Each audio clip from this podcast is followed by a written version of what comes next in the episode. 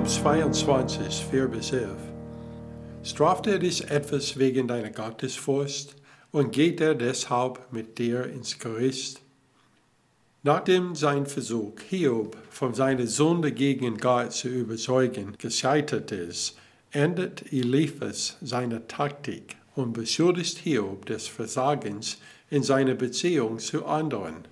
Es ist, als ob Eliphas sagte, du bist also vollkommen in der Frömmigkeit, was macht das für einen Unterschied? Offensichtlich bist du an etwas schuldig, sonst wären diese Probleme nicht über dich gekommen.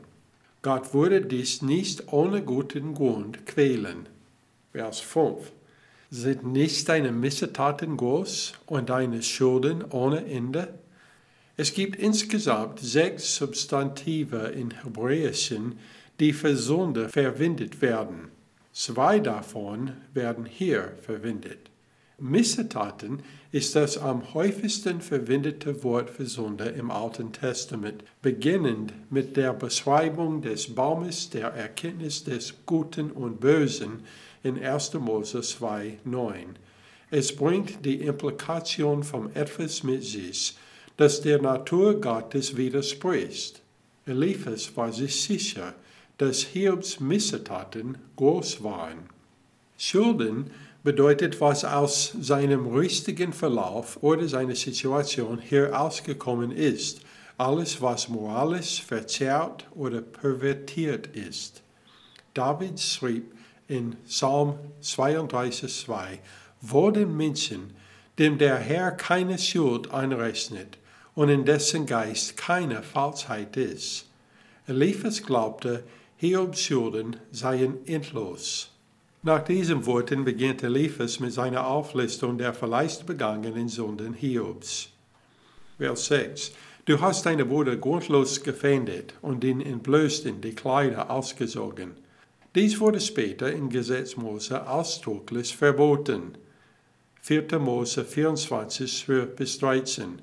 Ist er aber arm, so sollst du dich mit seinem Feind nicht schlafen legen, sondern du sollst ihn, sein Feind, unbedingt wiedergeben, wenn die Sonne untergeht, damit er in seinem Gewand schlafe und dich segne. So wird dir das als Gerechtigkeit gelten vor den Herrn, deinem Gott. Vers 7. Du hast den Ermatteten kein Wasser zu trinken gegeben und den Hungrigen das Brot verweigert. Den Durstigen Wasser zu trinken und den Hungrigen Nahrung zu geben sind gute Dinge, die auch Gott segnet.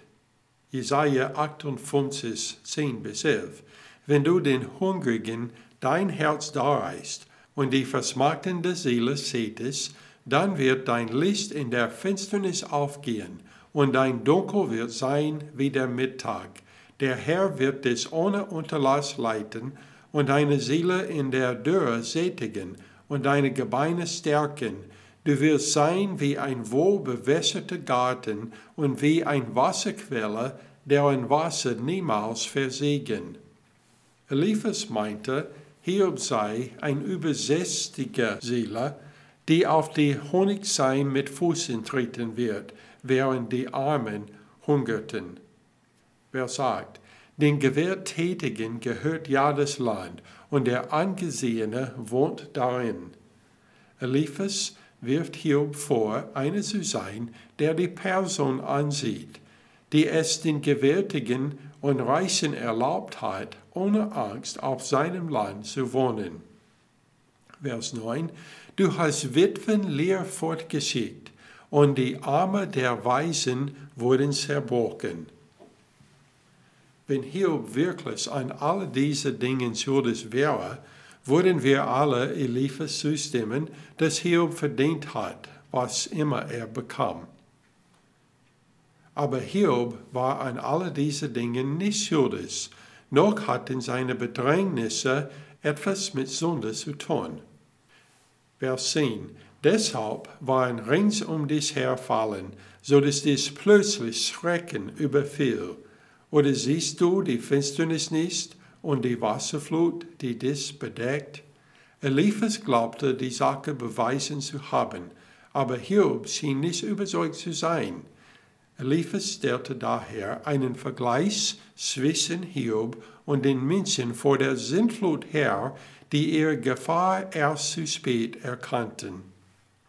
Dies könnte der älteste Hinweis auf die Sintflut in der Bibel sein, aber wir werden nicht lange auf den nächsten warten müssen, da Eliphas diesen Vergleich im nächsten Abschnitt weiter erläutern wird. Könnte Hiob eigene diese Sünden begangen haben? Es ist ja möglich, aber es hat definitiv nichts mit der aktuellen Situation zu tun. Eliphas lag schon wieder falsch.